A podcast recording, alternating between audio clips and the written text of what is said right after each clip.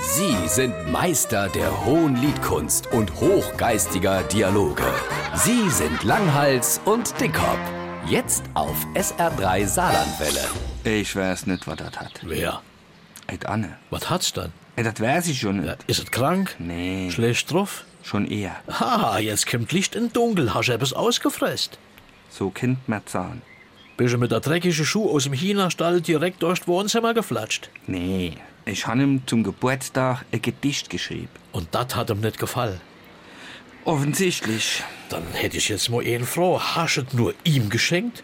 Oder vor der Verwandtschaft vorgelesen? Vorgelesen, auf YouTube hochgeladen und in all sozialen Netzwerke geteilt. Mir wird die Tragweite allmählich klar. Soll ich das mal vorlesen? Wir sind ja im Radio. Oh, darauf kommt jetzt auch nicht mehr an. Äh, dann los, ich höre. Pass auf. Liebesgedicht. Du gehst so stilvoll und graziös, fast schon wieder ominös. Jed Bewegung ist galant und von vorherin geplant.